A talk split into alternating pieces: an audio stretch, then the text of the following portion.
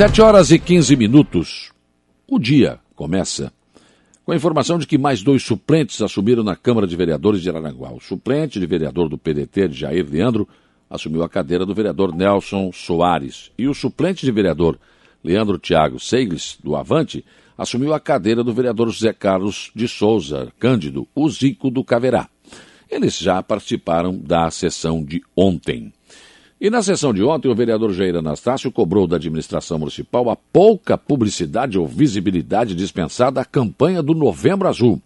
Na avaliação do vereador, a campanha, que no seu entender deveria ter sido mais intensa, uma vez que o, eh, Outubro Rosa foi, né?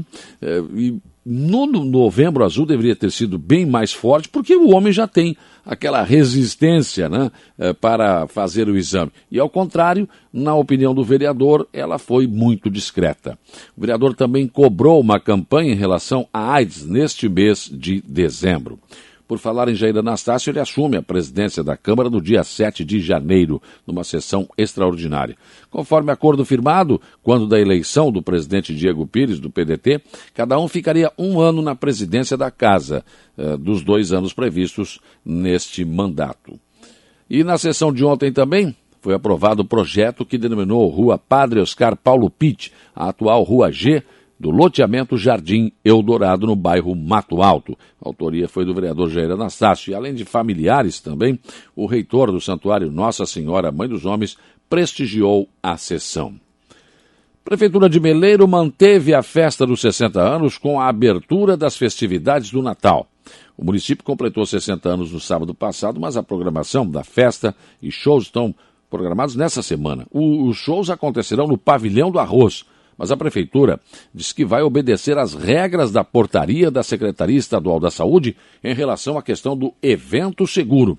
A secretária de Saúde de Meleiro, Alexandra Mota, diz que o público terá que apresentar atestado de vacina ou exame negativo para a Covid e será usado, exigido o uso de máscara, bem como as demais determinações da portaria.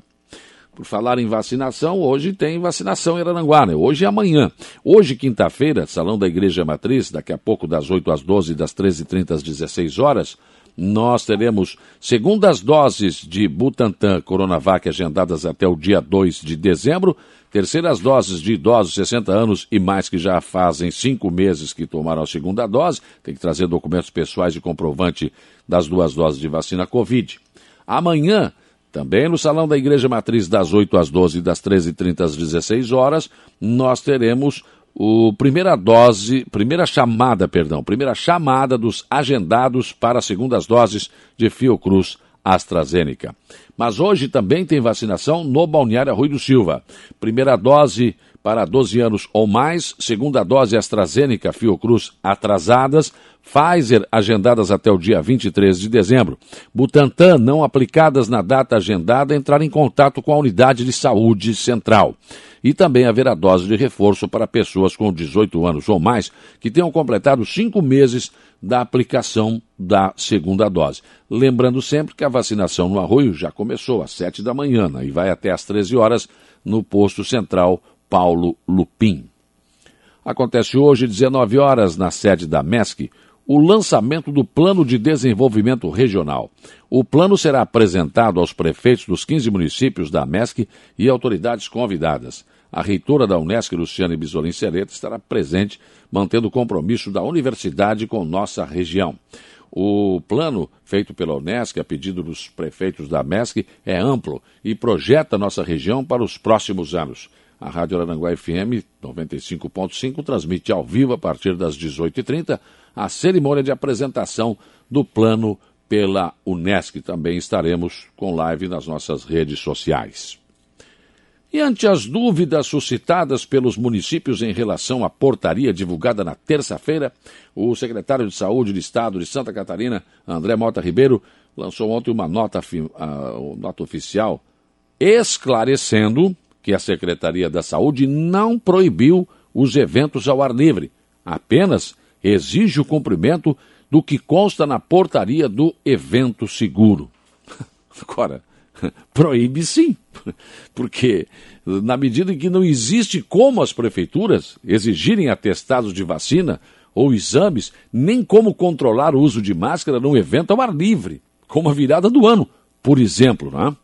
Fato, o fato de não haver shows, mas permitir a queima de fogos, não deve afastar o público. Mas como a prefeitura vai controlar e exigir o cumprimento da portaria evento seguro num evento ao ar livre, no qual não se cobra entrada? Não, não tem porteira. não tem como você eh, segurar o público. Não se sabe quantas pessoas irão. 500 pessoas ou mais, certamente numa rua de mais de 500 pessoas. Certamente na Gaivota, mais de 500 pessoas, Passo de Torres, eh, Morro dos Conventos. Ou seja, a secretaria quer dar uma de boazinha, né? Não proibimos, tem que cumprir isso aqui. Mas o que está ali para ser cumprido é proibitivo.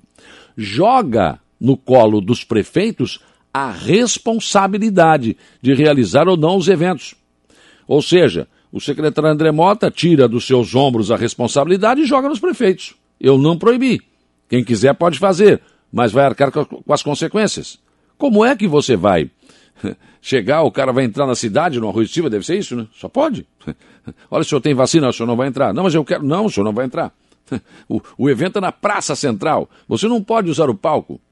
Ah, mas pode queimar fogos. Aí quem é que vai fazer a contagem regressiva? Como é que vai ser isso? Com o megafone do falecido Delay? Como é que vai ser isso? Não dá, não é possível.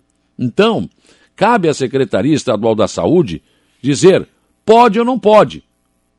Mas dizer claramente. Diz que pode, mas a portaria é proibitiva e joga a responsabilidade no colo dos prefeitos, quando o secretário e toda a sua equipe, que ganham muito bem para isso, deveriam assumir esta responsabilidade de liberar ou de não liberar.